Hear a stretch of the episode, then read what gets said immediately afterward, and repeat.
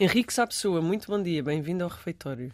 Já começou? Já começou. Ah, já começou? É sim, É a logo frio, assim, é seco, a seco, sem azeite. sem azeite. Quer dizer, pomos um fiozinho de azeite no fundo do tacho para te perguntar o que é que tu gostas ou não de refeitórios, já que queres um fiozinho de azeite. Sabes que eu tinha um bocado de aversão a refeitórios. Toda a gente tem. Eu tenho memórias tão Opa, boas. Não é assim, mas eu tenho, eu, te- eu tenho um problema que é: eu, eu fui asmático em criança Ok. e a, a asma tem uma consequência de, de perca de apetite assim, pronto, drástica. Então eu era daqueles miúdos que chorava para ir. eh, Sabes aquele que eles estão assim no canto a chorar para comer? E depois diziam, tens de comer até ao Tens fim. de comer até ao fim. Que eu acho que é uma coisa que não se deve fazer com as crianças, porque causou alguns, Alguma aversão? alguma depois? aversão, nomeadamente a massa excessivamente cozida. que No era. outro dia li uma coisa muito bonita sobre massa excessivamente cozida. E então confesso sim que os refeitórios, mas também me lembro, por exemplo, de algumas coisas boas no refeitório, nome- nomeadamente mousse de chocolate. Ora, estás a ver? Mas isso é um refeitório top classe, porque eu não tinha mousse de chocolate no refeitório. Sim, e aqueles pudins, o pudim flan, os, aqueles da. Como é que era aquele. O boca doce ou o Boca mandarim doce. O boca doce. O boca doce, é bom. Começamos já aqui com um momento publicitário, não interessa. Eh, de um chefe duas estrelas Michelin, portanto isto só pode correr bem. Olha, hum, se eu fizer assim uma pesquisa muito rápida sobre quem és tu, que é uma coisa chata, porque quando nós conhecemos as pessoas antes de as entrevistar, temos de nos preparar o triplo para não entrarmos assim num sítio de ah, é só uma conversa de conhecidos, amigos, etc. Ah, tu dizes que é num intercâmbio nos Estados Unidos que descobres que te apetece ser eh, uma pessoa ligada à gastronomia. Só que ninguém sabe o que é que te levou a fazer esse intercâmbio. O que é que tu andavas a fazer para ir fazer um intercâmbio e de repente caíres num caldeirão? Olha, eu pensava que tu ias dizer que a única coisa que ias encontrar no Google sobre mim é que eu tive com o David Beckham a semana passada. Isso fica para o fim. Achaste. E foi fixe, mas tens de me responder esta pergunta. Mas Não. foi, foi bom Não, conhecer eu o David achei, Beckham. quer dizer, eu achei engraçadíssimo a quantidade de notícias que saíram e eu chegar a Portugal e, e receber chamadas tipo o que é que o David Beckham comeu? Quer vir ao programa da manhã falar sobre o David Beckham? E Achei tu piada. tiveste quê? 3 minutos com o David Beckham e uma foto. Sete para aí. Ok. Sete, nove minutos com o David Sete Beckham. por causa do número da camisola, verdade? Exatamente. Ok. Eu pedi-lhe, olha, pelo menos sete minutos conceda-me, tipo papa. Mas ele, ele é uma pessoa super simpática, tal Super como simpático e aparenta. acessível, sim. E o que é que ele comeu já agora? Eh, Arroz de carabineiro, teve sorte por acaso. Teve sorte? Teve sorte. E foi esse encontro aconteceu onde? Não, aquilo foi. O, o David Beckham é o embaixador do hotel onde eu tenho, onde eu tenho o meu restaurante. Portanto, eu vou, vou, vou encontrá-lo com alguma frequência, porque. A Pronto. partir agora deste programa, A partir- toda a gente te vai telefonar a dizer que afinal o Henrique Sapsou é super amigo do Eu sou David Beckham. super, super close. Mas é Eh, verdade, se fores ao Google e puseres em notícias, aparece tipo três páginas só a dizer que tu tiveste com o David Sim. Beckham. Não, isso foi, foi o meu primo que me disse: Olha, já, já viste as notícias que saíram do David Beckham? Assim, não, por acaso não vi. Mas depois reparei que no Facebook tinha 30 mil likes e 900 comentários sobre a, a fotografia. Mas pronto, voltando à tua questão, Que intercâmbio era este? que intercâmbio era este? Eh, não, na, na realidade, não foi um intercâmbio, porque não sei se tu te lembras dos programas da AFS. eh, havia duas modalidades. Havia a modalidade em que tu ias para lá e alguém vinha para cá, para a tua casa, ou na casa dos teus pais, neste caso. Uhum. Uh, no meu caso, não houve esse intercâmbio, um, eu fui só para lá. E vivi com uma família americana uh, entre 94 e 95, onde fiz o high school tipo American Pie, Uhum. muito parecido. Uh, e depois. uh, Em que zona dos Estados Unidos? numa zona extremamente desinteressante e fria e gelada que se chama Natrona Heights, que é a 40 minutos de Pittsburgh, que é no estado da Pensilvânia. Eh, infelizmente, tu não podes escolher para o sítio onde para vais. onde vais. Sim, ou seja, aquilo é, eles fazem-te assim uma espécie de match, tipo Bumble. eh, ou Tinder das famílias, Tinder das, Tinder das famílias Tinder de das famílias, tanto que eu eh, tive uma experiência assim meio traumatizante, porque eu não tive um match de família até eh, ao dia em que me fui embora. Ok, não Nós sabias. éramos 38 portugueses e eu era o único que não tinha família. Fiquei com uma família provisória, que foi uma experiência por acaso interessante, de Mormons. Ok. Ahm, eu não tinha noção hum, E, e estás a falar dos anos 90, portanto não havia internet para ires pesquisar não o que é que havia era. nada. Portanto, eu fui parar uma família de Mormons que tinham 13 filhos. Demorei mais ou menos uma semana uh, a decorar o nome de todas as crianças, mas eu fiquei com eles temporariamente porque eles já tinham uh, um rapaz da Tailândia. Portanto, eles não podiam ficar com dois estudantes. Mas eles acolheram-me durante mais ou menos um mês e depois já lá encontrei a minha família definitiva, que, que são os, os Dobers, que ainda hoje nos mantemos em contacto. Era a pergunta óbvia que eu ia fazer. Tinham, portanto, era o pai, mãe, três irmãs. As minhas irmãs eram as meninas mais bonitas da escola, portanto, todos, toda a gente queria ser meu amigo só porque eu vivia com as Dobers, portanto, tive essa vantagem. Uh, não me apaixonei por uma das minhas irmãs. São irmãs. São irmãs, ou seja, ela é um primeiro mês que estou um bocadinho, mas depois passou. Uh, e não, e foi uma, foi uma experiência fantástica. É uma experiência estranha porque tu hoje em dia já não, já não irias passar por essa experiência, porque nós hoje em dia, inevitavelmente, temos contacto uh, com, com imediato. quem nós quisermos, imediato. Estamos a falar que eu, nessa altura, isto foi em 94, eu falava com a minha família uma vez por mês durante 3 minutos. Porque as chamadas resto, eram caríssimas, caríssimas, impossíveis. E o resto era cartas. Claro. Escritas, pronto. Uh, e isso, uh, em certa altura, eu tive a sensação de acordar, uh, quando começo a ter sonhos já em inglês, e, e, e de acordar e dizer: Vivi aqui a minha vida toda. Que é uma coisa assim estranha e um bocadinho bizarra. Quer dizer, não estamos aqui a falar de uma traição às nossas raízes e à nossa família. Sim, não tem nada a ver com isso. Mas é uma, é uma experiência bastante absorvente e, e que me marcou. E que, aliás, mudou o curso da minha vida, porque depois disso decidi voltar para os Estados Unidos para tirar o curso de cozinha. E como é que tu foste parar a uma palestra sobre comida? Era da Cordon Bleu? Sim, ou seja, uh, na realidade o instituto ainda não era Cordon Bleu. Eu digo sempre Cordon Bleu porque se tu, é procurares, se tu procurares a escola, a escola não existe. Pronto. Uh, e porque foi comprada pelos, pela, pela Cordon Bleu, que entretanto faliu nos Estados Unidos e entretanto mudou tudo outra vez. Pronto. Então continuamos sem saber. Continuamos. Não, agora acho que chama Pennsylvania Culinary Art Institute, uma coisa assim do género. Uh, e eu, na altura, inscrevi-me na escola, voltei para Portugal durante um ano para poupar dinheiro e depois fui outra vez para a escola. A razão pela qual eu, eu escolhi cozinha, como tu disseste bem, eu tive uma palestra, porque lá o recrutamento universitário, ou seja universitário, ou neste caso era um bacharelato, é feito ainda na, na, secundária, coisa que nós cá em Portugal não temos muito. Ninguém vai vender, ah, devem ir para esta universidade, na, pelo menos não me lembro, nas escolas secundárias. Acho que hoje em dia, se calhar, já tem essa ligação. Uh, e como lá o sistema, o ensino é todo privatizado, portanto, aquilo é um bocado vender o peixe, não é? Eu uh, queria ser jogador de basquete, obviamente isso não iria acontecer. Uh, estudei contabilidade e administração, também não iria acontecer. Outro uh, facto interessantíssimo: contabilidade e administração de empresas. Lá está. Verdade. Quer dizer, se tu me perguntares hoje em dia, até me deu jeito, porque pronto, os números são é algo que eu tenho alguma, alguma vontade e que fazem parte do meu dia a dia também. Claro.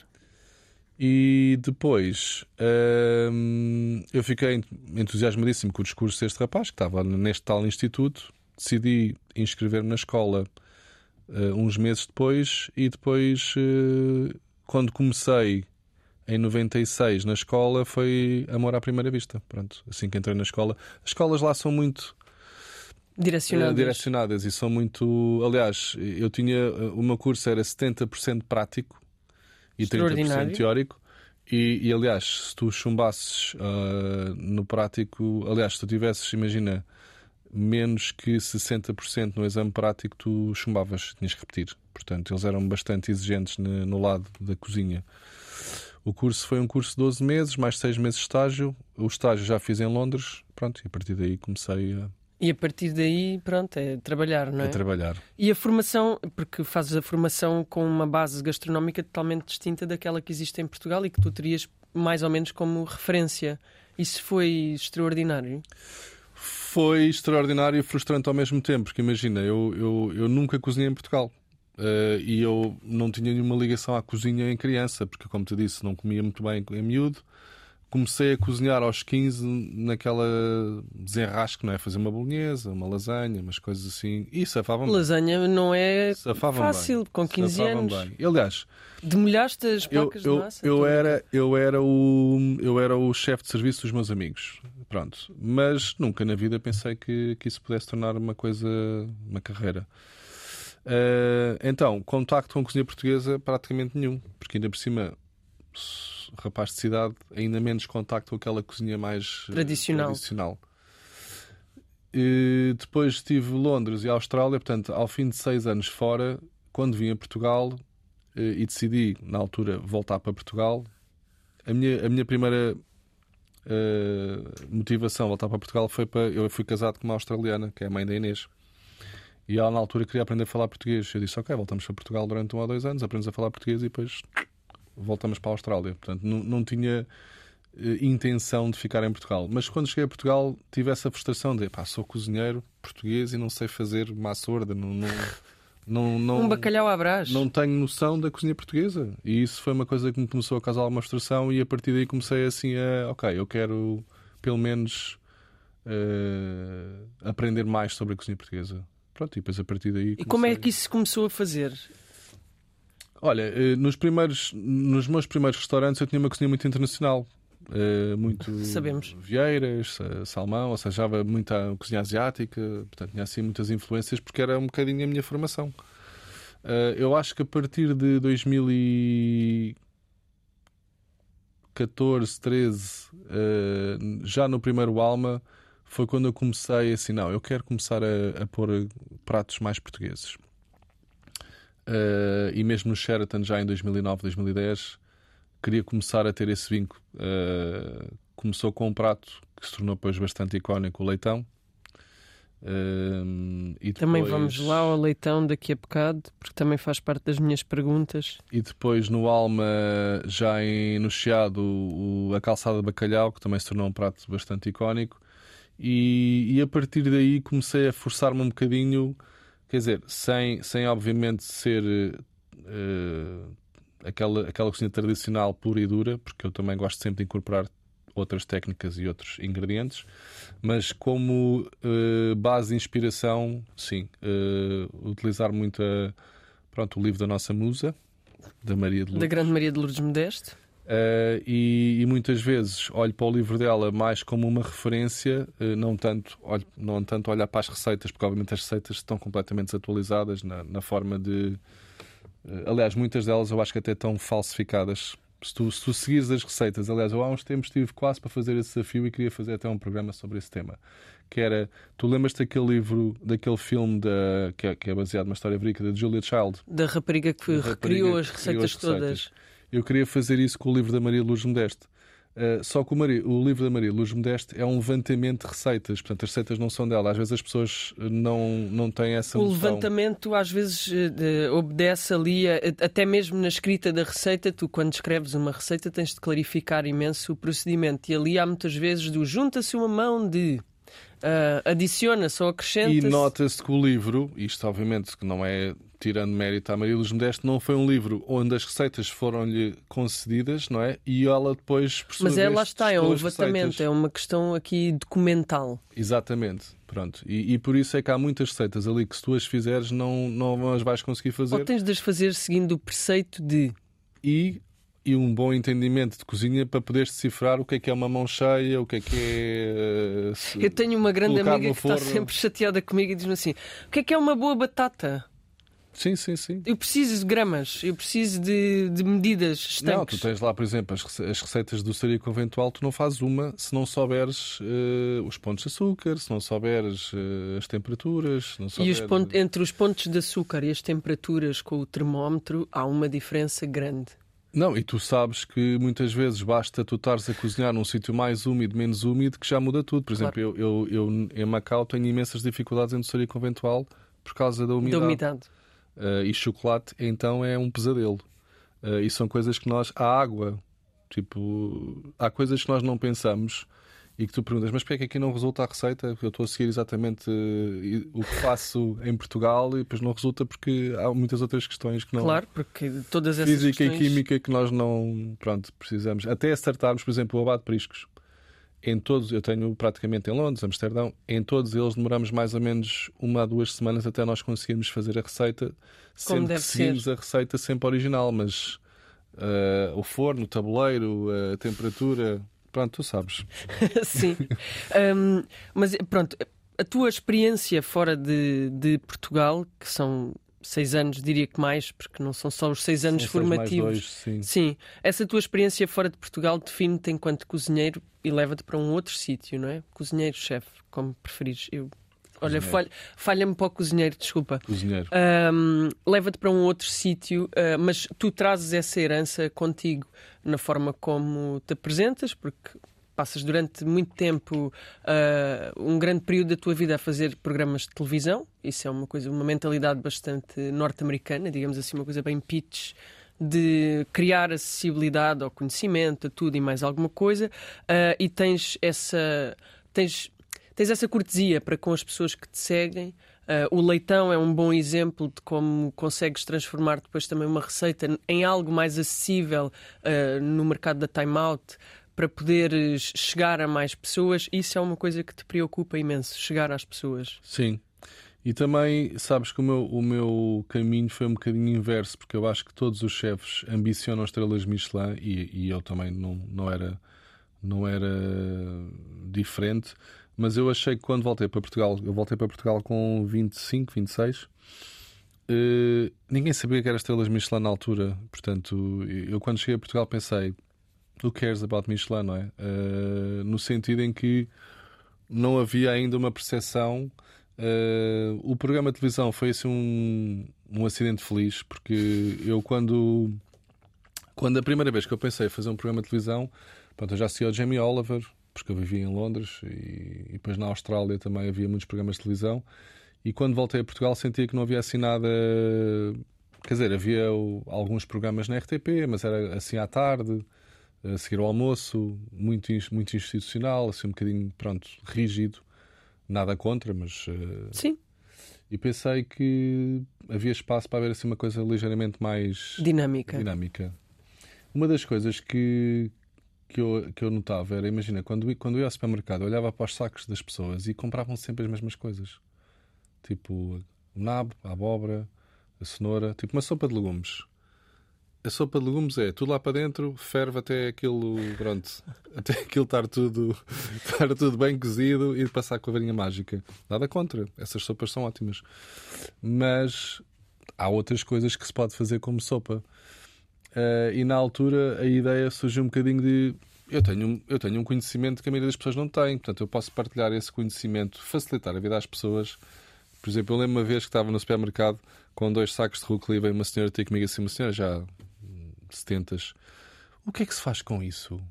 Eu vi, eu vi que, que tem agora de repente apareceu o rúcula, mas eu não faço a mínima ideia. Portanto, e é a partir daqui É que verdade, começas agora de repente pensar. apareceu rúcula e de repente também começaram a aparecer courgettes. E sim, e por exemplo, eu lembro uma vez um senhor do Pingo Doce que faz a reposição dos legumes eh, veio ter comigo, oh, sei lá, você desde que começou lá no seu programa com as chalotas, que toda a gente vem pedir chalotas, ninguém sabia o que é que eram chalotas, não é?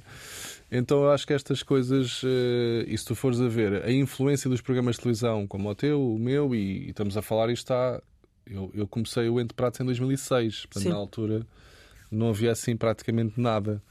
Hum, acabam por influenciar as pessoas e, e ajudar as pessoas realmente a, a perceberem que há muitas coisas que podem fazer. Eu lembro que uma das, eh, uma das receitas mais vistas na altura do meu programa era um creme de courgettes, que era courgettes, alho e manjericão e azeite. Pronto.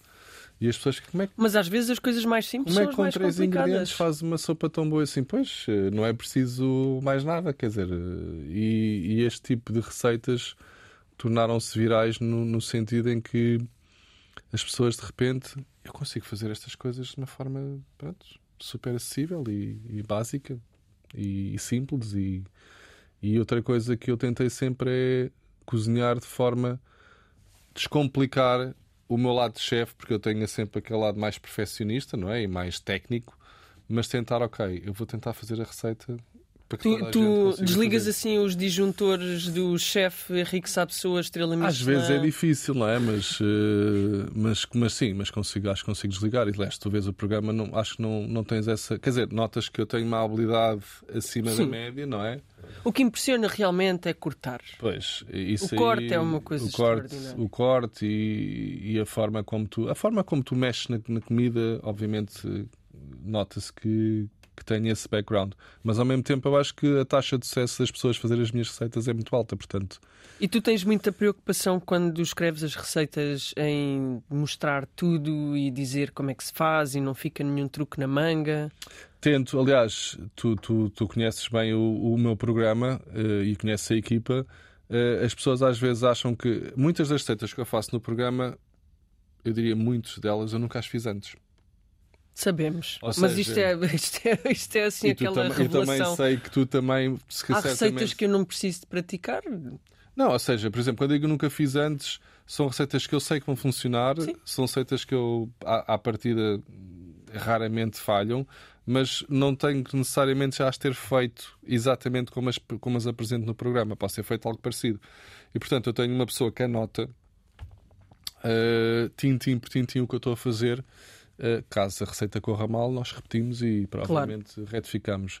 Portanto, todas as receitas foram testadas no próprio dia em que gravámos a receita Uh, e não há nenhum segredo, nem nenhum, nem, nenhum, nem nada. Por acaso aí tenho uma diferença que eu cada vez que faço qualquer coisa que adoro, tipo, eu faço de anotadora, então tenho assim documentos, documentos, documentos, quilos Não, o que normalmente faço depois é, antes das receitas serem publicadas, eu, eu revejo a receita para ver se há alguma coisa. Mas eu que... nisso tenho um trauma da minha avó, porque a minha avó queixava-se imenso que todas as pessoas que davam receitas na televisão, aquilo, ela fazia aquilo não funcionava e a minha avó era uma grande cozinheira. Então eu te, por respeito à sua alma, eu tenho mesmo esta coisa de não, não isto faz-se assim. Sim, e eu acho que deve ser assim, não é? Porque não há nada pior que tu. Por exemplo, eu, como profissional, às vezes compro livros de outros chefes profissionais e uma das coisas que eu sempre reparo é: ok, se eu fizer esta receita, eu quero que a receita saia exatamente como eu, como eu gostaria ou como ele a vende. E às vezes, tipo, estamos a falar de chefes com duas, três estrelas Michelin, tu dizes assim, mas isto não tem isto não vai sair, não isto não vai sair corretamente. Essa, essa é uma pergunta que eu acho que. Pronto, eu faço-te já, que é. É possível comer tua, os teus pratos um bocadinho por, eh, neste momento, quase todas as geografias, verdade? Então temos Henrique Sapessoa em Londres, Amsterdão, Macau, Macau brevemente Estados Unidos. Sim. E Cairo. Cairo. Portanto, há muitos sítios onde é possível provar os teus pratos. Um, tu adaptas as receitas e os menus aos locais. E aos ingredientes locais também. E aos ingredientes locais. É mais difícil. Desenvolves os menus e depois deixas assim uma ficha técnica que é executada ao milímetro. Sim, ou, ou quer dizer, pelo menos. Deveria ser. Deveria ser. E é aí que entra o, o teu o teu uh, polícia, que é o, normalmente o chefe de cozinha que tu destacas para estar lá. Aliás, normalmente tentamos sempre ter três ou quatro elementos que são da nossa confiança. confiança.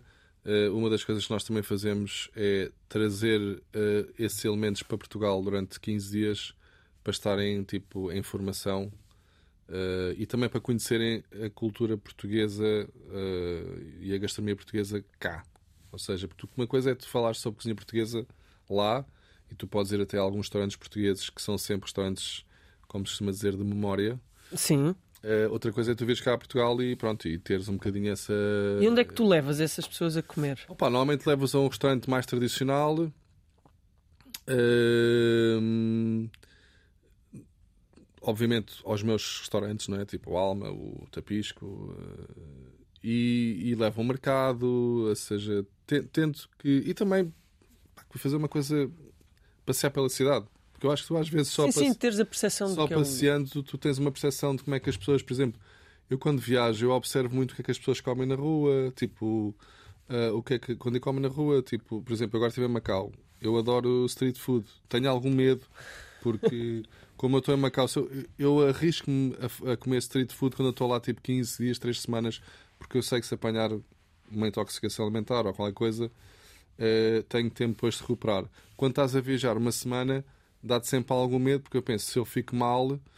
Já compromete. Compromete nos 5 dias que eu vou estar aqui, não é? Porque depois vou ter que viajar mal e depois vou ter que dormir mal e não sei o quê. Portanto... Não vais poder provar tudo aquilo que Mas, tens por exemplo, de provar. quando estive na Tailândia, eu, eu, eu estive na Tailândia em 2002 de mal às costas, tipo backpacking, como se chama dizer, dois meses e meio, e claro que apanhei várias uh, diarreias, não é? De, de, comer na rua, mas aquilo depois, passado uma semana tu, o teu estômago já se habitua A tudo aquilo. a tudo aquilo. Portanto, depois, depois, passei bem o resto do tempo. Comer também é uma aventura. Uh, exatamente. Sei que agora há muitos vídeos no TikTok uh, sobre cozinha indiana de street que toda Não a sei gente, nada do TikTok. Toda a gente fica assim meio uh, assustada com a forma como, pronto, as questões de higiene.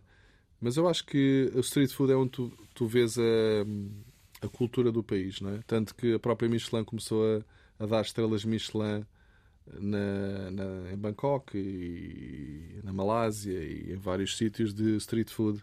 E eu acho que, claro que muita gente fica, ah, mas como é que é possível? E qual é a nossa street food? Epá, eu acho que a nossa street food é. Eu não, eu não chamo. Eu, eu acho que nós não temos street food, não é? Mas eu acho que nós temos a questão, por exemplo, das bifanas, dos pregos, das, das- dos petiscos, não é? Da- da- Um das- croquetezinho, uma boa empada, croquetezinho, uma empada. pastelinho de bacalhau ao um balcão. pastel bacalhau, pastel de massa tenra, ou seja, temos muita. que cada vez mais é difícil de. Encontrar um bom. E com qualidade.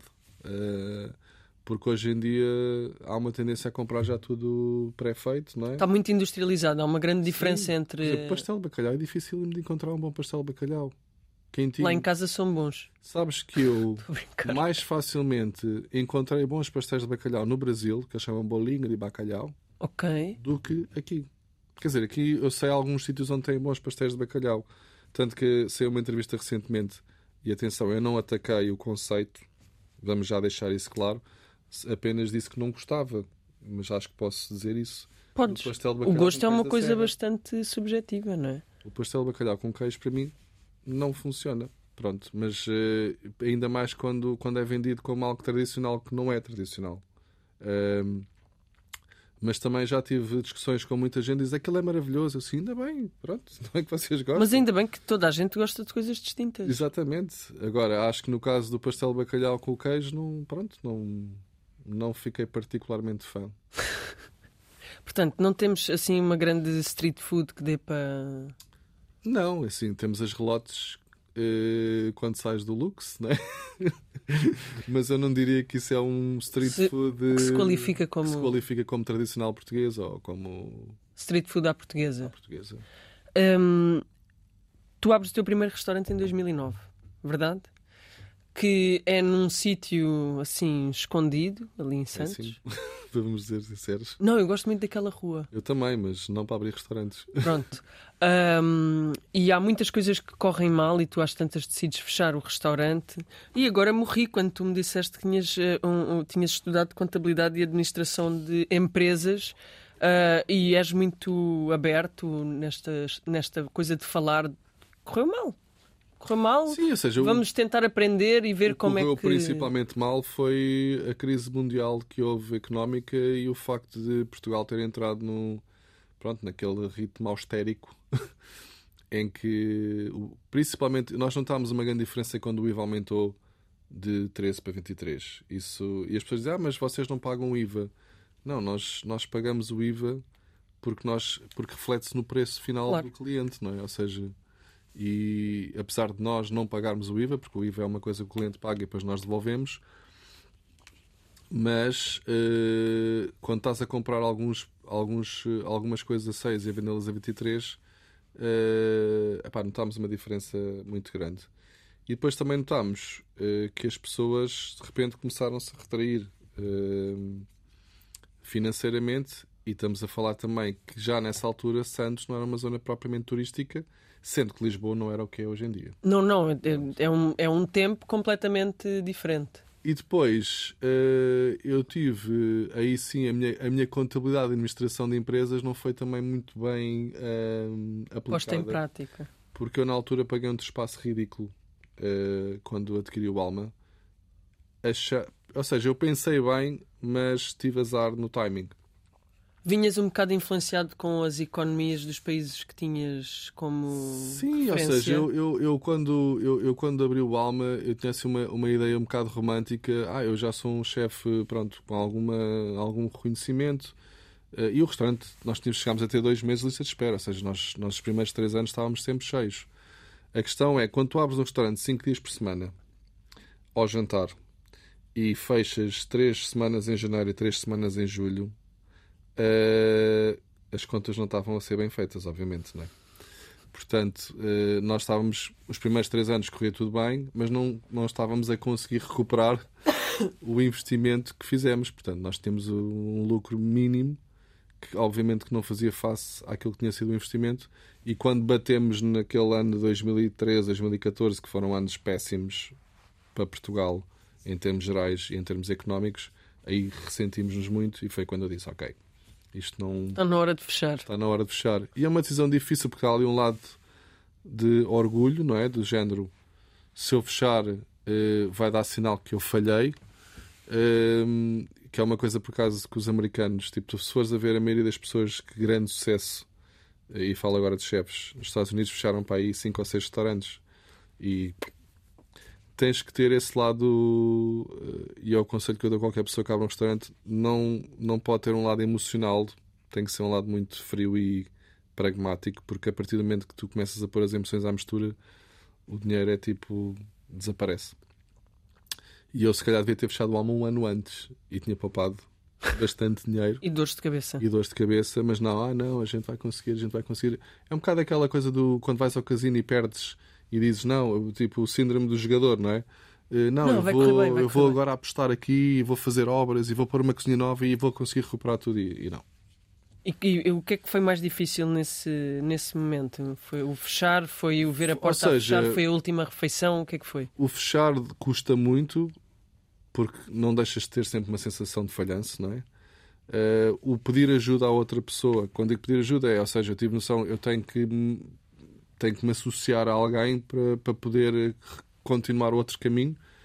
Isso também é um, é, é um bocado difícil, porque estás habituado a estar sozinho e de repente, ok, vou ter que me casar outra vez, uh, mesmo que não seja trabalhar por conta de outrem, trabalhar com alguém que também vai ter um poder decisivo sobre o que é que seja e isso também custa um bocadinho. Uh, e depois a tua própria autoestima e confiança, não é? Porque tu pensas assim: e agora? Como é que eu vou recomeçar quando toda a gente sabe que eu falhei? E, e na altura, o meu primeiro projeto foi um, um, restaurante de hambúrgueres e cocktails que era o Cais da Pedra, onde eu de repente vejo a malta da minha área: ah, o Henrique sabe só agora está a fazer hambúrgueres. Tipo, esquece, ele já não. Televisão, hambúrgueres. Uh, uh, acabou a parte a parte do chefe a parte da alta cozinha morreu e, e depois abriu o mercado a Ribeira mais, mais gozo ainda e depois quando abriu o Alma em 2015 foi quando eu senti assim um certo medo não é? agora, e agora? e agora se isto corre mal? agora que vou ter condições e que vou ter uh... e lembro na altura todo, todos os, pronto, os jornalistas ah mas isto é para ganhar a estrela Michelin e e eu, eu tinha sempre esse pânico do género, pá, não sei se é para ganhar a estrela Michelin, nem sequer quero pôr eh, nesse, nesse patamar, mas ao mesmo tempo internamente sentia, eu tenho, esse, eu tenho que ter esse objetivo. Apesar de não, não querer assumir, porque não queria, para também tirar o peso de toda a gente. Mas pronto, nove meses depois ganhamos a primeira estrela, portanto calhou bem. Calhou bem. E correu bem nesse sentido, sim. Mas mesmo sem a pressão de ah, eu quero ganhar a estrela Michelin, ela chegou. O que é que tu fizeste diferente? Para além de ponderares o negócio de outra forma, se calhar é a aprendizagem toda que levas da maior parte dos sítios? Eu acho que o Alma foi sem dúvida a grande aprendizagem, o primeiro Alma. E porque nós, foi curioso, porque nós 15 dias antes de fecharmos o Alma tivemos um inspetor Michelin e que nos disse: vocês podem vão entrar para o guia como restaurante referenciado. E nós dissemos, mas nós vamos fechar o restaurante. E, e ele disse, ah, mas nós já, já andamos a seguir o vosso trabalho há algum tempo. Já estavas uh, no radar. Já estava no radar. Uh, e nós, por isso, simplesmente dissemos, ah, nós vamos reabrir no Chiado e vamos para um projeto mais ambicioso. E ele, na altura, deu-nos um cartão e disse: Assim que vocês abrirem, contactem-nos, porque nós queremos saber o que, é que, o que é que vamos fazer, o que é que vocês vão fazer. Uh, coisa que nós nunca chegámos a fazer porque nós abrimos e depois tivemos a... nós desconfiámos do primeiro inspetor em fevereiro e, e era inspetor porque ele apresentou-se coisa que não é muito comum também nos inspectores. E, e quando ele sentou comigo uh, a primeira vez disse ah, nós sabemos de, de, de, dos, dos teus 5 anos do Alma sabemos do teu programa de televisão. Sabemos dos hambúrgueres sabem tudo. sabem tudo. Claro. Tudo. Que eu tinha estado nos Estados Unidos que eu tinha estado em Londres que eu tinha estado na Austrália. Uh, E depois, tiveste com o e Beckham. depois ele disse: tipo, vocês vão ter mais inspeções a seguir a esta. E continuem a fazer o vosso trabalho. Pronto, e, e nós tivemos mais inspeções que nós, não, obviamente, não, não demos conta e ganhámos a primeira estrela depois. Mas isso é uma grande mudança, porque só para tu que é que teres uma- muda? só para teres noção, pá, para já a faturação muda. Pronto, por mais que as pessoas digam que não, eh, para teres uma noção, o Alma aumentou 75% de faturação na primeira estrela, quase 100% de faturação na primeira estrela. O que é um câmbio muito grande, não só em termos de gestão, não é? Mas também em termos do próprio crescimento da equipa. Porque nós começámos, por exemplo, com 7 cozinheiros, depois passámos a ter eh, 12 ou 13, tínhamos 4 pessoas na sala, passámos a ter 8 ou 9. Portanto, é aí que- que a tua estrutura começa a crescer e hum, nunca pensámos que a segunda estrela chegasse tão rápido, porque foi logo dois anos depois. E aí sim, pronto, quando, quando recebemos a segunda estrela, notámos uma grande diferença em tudo. Na, na parte da exposição, nas invejas, na- no falarem mal. eh, isso também foi um lado difícil para mim, por acaso. Eh, porque- Essa parte deita-te um bocadinho abaixo. Sim, ou seja, há, há sempre aquele ditado de quanto mais bem sucedida és, o teu círculo de amigos começa a diminuir, não é? Porque há muita inveja e nós em Portugal temos um bocadinho, um bocadinho não, temos muito isso. Até aquela coisa do tens um, um balde com caranguejo, quando um começa a querer sair, os outros puxam-te para baixo. Hum, e quer dizer, rivalidades vai haver sempre em qualquer área. E são boas, ajudam-te Mas eu acho é que ao mesmo tempo tu também precisas de, de entender que quando estás a, a falar num, num prisma internacional, por exemplo, tu tens um Cristiano Ronaldo, não é? Mas o Cristiano Ronaldo não entra em campo sozinho e não ganha um campeonato do mundo sozinho, não é? Portanto, ele tem que ter lá mais 11, ou mais de 10 neste caso. E aqui é um bocadinho assim, nós às vezes não temos essa visão, tu não tens noção que se estiveres a falar mal do teu colega do, do lado, eh, para tu, sobre, para tu destacares, tu na realidade não estás a fazer... Diz mais sobre ti do que sobre o teu colega do lado. Exatamente, e também que não, não, não no final tu próprio também estás-te a prejudicar porque as pessoas pensam, "Então, mas este está a falar mal do colega. Eh, quando estamos a falar num prisma internacional, é como o Cristiano Ronaldo ir agora para a televisão dizer ah, aquele, aquele não joga nada, o guarda-redes é, é péssimo, quer dizer, mas eles são os teus colegas de equipa, portanto, se tu queres ganhar alguma coisa, vais ter que também valorizá-los para poderes E é importante teres assim uma equipa de portugueses premiados que funcionam como essa equipa coesa que te ajudam a vender essa imagem de Portugal E temos isso mapa. agora. Eu acho que nós, há 10 anos atrás, ainda temos muito esse bairrismo do género. Ah, porque aquele, aquele do, do Norte não sabe cozinhar, não sei o quê e tal. E hoje em dia eu acho que nós já temos muito mais essa. Para já já temos essa amizade, porque também já viajamos eh, muito, é? ainda agora estava a dizer que fui a Barcelona com, com, com um grupo de, de chefes e foi giro estarmos num restaurante com três estrelas a convite do Martin Berazategui, onde estamos eh, nove chefes portugueses Uh, estava lá eu, o José Vilés, o Diogo Rocha, o, o ou seja, todos os chefes assim de, de- com duas estrelas e alguns com uma, a convite de um chefe espanhol para estarmos a todos a almoçar juntos. Acho que isso é, são momentos que se calhar há uns anos atrás não aconteciam E não eram muito e possíveis. que não eram muito A possíveis. segunda estrela muda o quê? A segunda estrela muda além da faturação. na faturação muda muito e, e também muda na, no estatuto, que é uma coisa que eu não ligo nenhuma a isso. Aliás, tu conheces-me há alguns anos, eh, mas é um facto. Por exemplo, eu vou- eu vou-vos dar aqui uma, uma coisa engraçada, uma curiosidade. Eu, quando fui para Macau, eh, eu tinha. Eu, eu comecei a. Eu abri o restaurante em Macau para aí umas semanas antes de ganhar a primeira estrela. E sempre que eu ia a Macau, eu ficava no hotel mais rasca que eles tinham no grupo. E eles diziam sempre: Ah, porque isto é o hotel do, do pessoal, não sei o quê. E eu, tudo bem, ou seja, não, não tenho, quero o Holiday Inn, não tenho qualquer problema, porque também desde que tenho uma boa cama. É e- para ir dormir. Exatamente. Quando ganhei a primeira estrela, de repente, ah, eh, o chefe vai ficar no Conrad, e depois chegava ao quarto e tinha os amenities e não sei o quê. E eu assim, mas, então, mas não, não é o hotel do pessoal? Ah, pois, mas. eh, E quando ganhei a segunda estrela, tinha uma Já não tem sítio para tinha uma limusine à minha espera e fiquei numa suíte daquelas tipo, estás a ver o filme A Ressaca? Tens aquelas suítes com a vista. E eu pensei assim, realmente. O estatuto é qualquer é assim, coisa. eu sou a mesma pessoa que era há, há dois anos atrás, mas o estatuto realmente muda. E pronto, e, e se, se tu pensares que um ator que ganha um Oscar e um ator que não ganha um Oscar, obviamente o tratamento não é igual, ou um, um músico que tenha Grammys e outro que não tenha.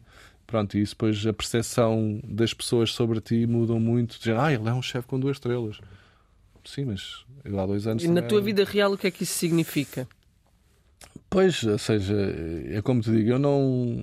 Para além do tamanho do quarto. Não, eh, claro que tu tens acesso e tens oportunidades de fazer certas coisas que, que esse estatuto te traz e tu também certamente sentes isso agora com o programa, quer dizer, o tratamento às vezes, eh, a atenção, eh, o carinho. eh, Eu, eu, eu, quando viajo, tenho muito essa chancela das duas estrelas Michelin. Por exemplo, eu se faço reserva num restaurante, eu estive no, em São Paulo o ano passado, fiz reserva em três restaurantes. eh, assim que eu cheguei lá, E sabiam repente quem eu era, ofereceram uma refeição em, do- em dois, em, dois, em dois dos restaurantes, que eu não, obviamente que não pedi nada. Eh, ah, não, é uma honra para nós termos cá os chefes aqui. Portanto, essas coisas, claro, que sentes, obviamente que tu aprecias esse carinho, mas também pensas assim, ok, mas se eu deixar de ter as duas estrelas, já, Será tu- que isto já tudo muda. Portanto, E gostavas de ter uma terceira? eu acho Já que agora, né? não, eu acho que quando estás a jogar no campeonato, isso é como dizeres assim: imagina, gostavas de todos os anos ficar em terceiro lugar no campeonato nacional ou gostavas de um dia ser campeão nacional? Não é? Se tu estás a jogar no campeonato, tens que, obviamente, tentar dar o teu Claro. melhor. E até mesmo pela, até mesmo pe- pela minha equipa, mais até do que mim, eh, eu chegar ao Alma e dizer assim: pessoal, nós estamos aqui nas duas estrelas e Daqui não é, passa. aqui, é aqui que vamos ficar, não é? Eh, e acho que isso também não dá um sinal de, de progressão. Não é? Acho que qualquer pessoa gosta de trabalhar num sítio onde tu sentes, até nós, não é? no dia a dia, queremos Queres fazer mais? Algo mais, ou diferente, ou novo, não é? E querer mais não tem mal nenhum. E querer mais não tem mais nenhum. Agora, se tu me perguntares se eu acordo todos os dias, olhar para o espelho e eu quero ser o chefe. Vais ganhar aquela. Não, isso não. Agora, tento, obviamente, direcionar o meu navio também nesse, nesse sentido, principalmente a equipa. E sentes que já fizeste escola, isto é uma última pergunta, ah, com pessoas que tenham frequentado a tua equipa, saído da tua equipa e de fazer coisas com imenso sucesso? Isso é uma coisa muito fixe para Isso ti? é uma coisa muito fixe e que me dá muito prazer e, e principalmente ver, ver eh, cozinheiros que entraram na minha cozinha com 18, 19 anos eh, e que hoje em dia estão, por exemplo, o Rodrigo está a chefiar eh, Amsterdão, o Ricardo já esteve a f- a chefiar Amsterdão, agora está cá em Portugal, eh, o Luís que está agora no Diverso com três estrelas Michelin em Madrid. Eh, sim, isso dá-me dá bastante gozo vê-los a crescer e saber que, que, que o Alma foi uma, Uma escolinha. uma, uma escolinha para eles. Te trouxeste uma canção. Trouxe, Ahá! trouxe vamos uma vamos canção. ouvir a tua canção. Senão já não podemos dizer mais nada. Quer dizer, já não podemos dizer mais nada, já não temos tempo. A canção é. Simple Minds. uh, Don't you forget about me. Tens esse problema? Que de- tens medo que as pessoas esqueçam de Não, uh, essa canção uh, estava a tocar no corredor da maternidade a- a Alfredo da Costa quando a minha filha nasceu. Portanto, foi um momento marcante e emocionante da minha, da minha Ficará vida. para sempre. Ficará para sempre. Obrigada por teres vindo. Obrigado.